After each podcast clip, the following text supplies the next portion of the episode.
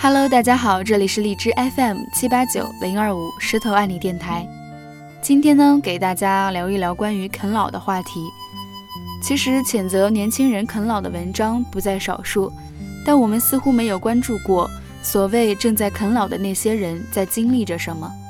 今天就给大家分享三个真心的故事。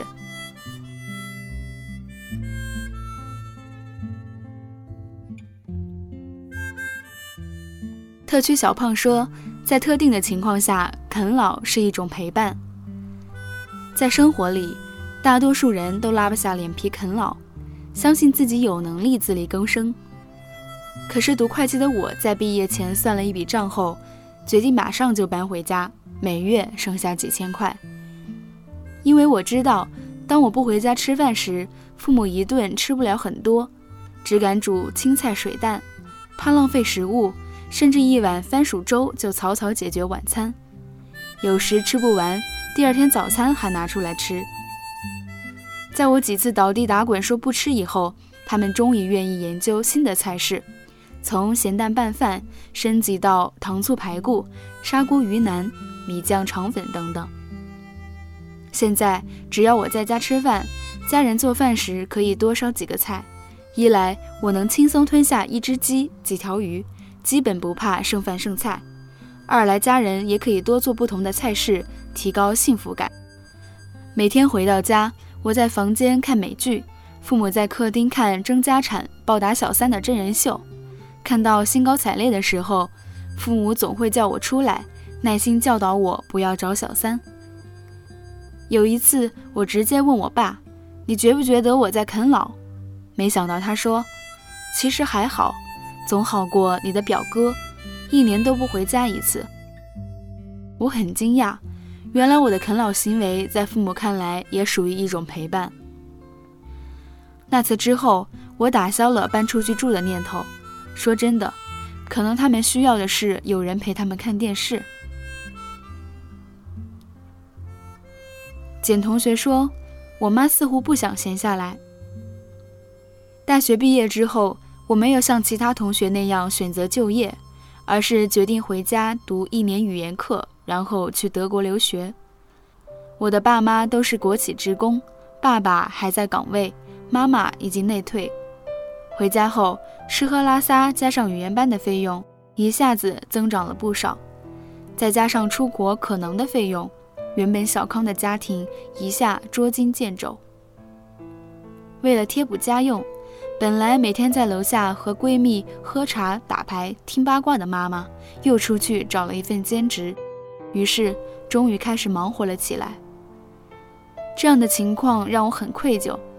有一天晚上，我和她很认真地说：“要不我不读了，我已经开始投简历了。”没想到她反而和我说：“妈妈现在这样子挺好的，我也不想待在家里发霉。”即使我不应该这样说，但我还是观察到，对于已经退了休的他来说，自从忙起来之后，似乎认识了很多新朋友。每天下班之后，会在群里乐此不疲地抢红包。因为语言成绩的问题，后来我终究是放弃了出国读研这条路。现在我已经不在家里，来到广州工作了。令明说：“实不相瞒，我的父母正在啃老。”关于这个话题，我想起了我的爸妈。之前，他们放弃了移民外国的机会，留下来陪伴我的外婆。平时，他们就住在我外婆的大房子里，我家里的开支也得益于外婆的几个铺位的租金补贴。实际上，他们也在啃老。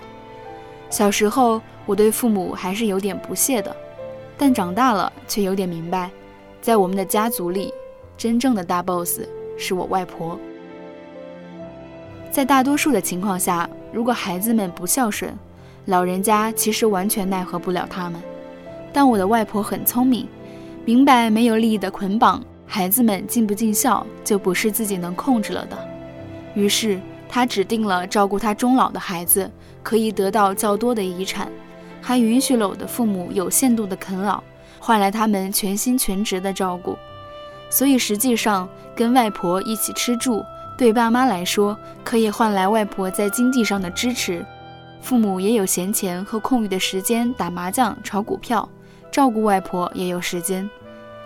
在这样的情况下，根本就不会出现空巢老人的状况。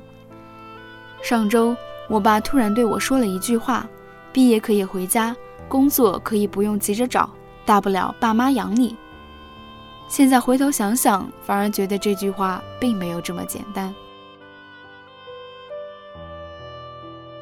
长期以来，我们似乎过度的妖魔化了啃老的负面性，让它成为了一个羞于启齿的词汇。但是实际上，在现代的社会背景下，我们或多或少都不可避免地从父母那里持续地获得支持。就例如买房，如果要靠我自己，估计还等等上二十年。突然想起，我自己小的时候，也从没想过啃老会和我有什么关联。那时的我，甚至经常会天真的幻想，将来工作后要用自己的工资买礼物送给父母，带他们四处游玩。但是真正长大后，现实重重的把我拉扯到了地上。我悲哀的发现，如果我不啃老的话，那肯定是短期内买不了房、结不了婚的。可能有人认为，无论说的怎样好听，啃老只不过是孩子在压榨父母罢了。但事实上，啃老虽然短期上看来只对孩子有益，但从长期来看，特定的情形下，父母反而也会得到一些益处，可能是经济上的、情感上的、陪伴上的。每个家庭各有不同，但是他们都是存在的。当然，如果一个人是彻底的、长期的，完全无经济收入的啃老者，那就另当别论了。